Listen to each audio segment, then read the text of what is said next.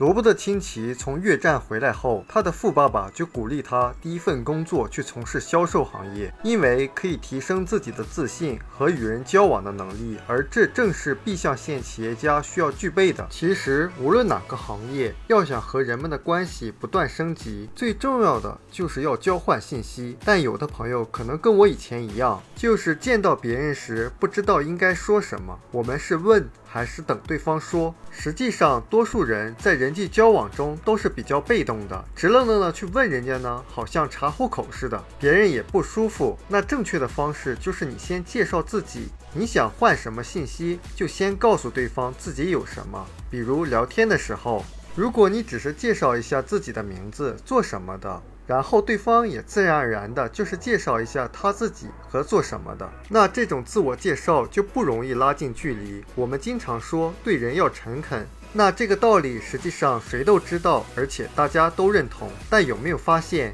在生活中，有的人就会给人感觉比较诚恳，而有的人好像你感觉不到。原因在于，诚恳它不是一个理念，它是一个动作。就是当人在自我介绍的时候，比如介绍自己名字的时候，你可以说一下我的名字是谁起的。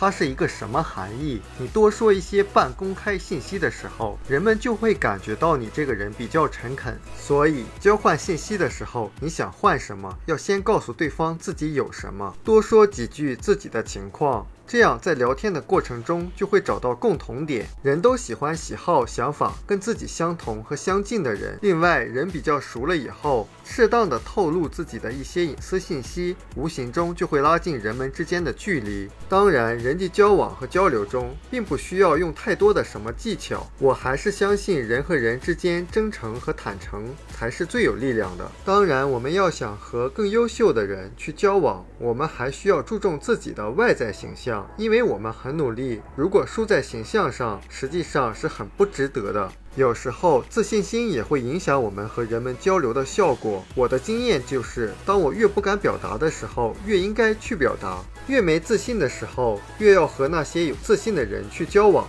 然后你就会发现，你内心的力量就像我们的肌肉一样。我们都知道，肌肉通过锻炼可以越来越有力量，我们的内心也可以越来越有力量。然后，最终我们会变得非常从容、非常自信地和任何人去交往和交流。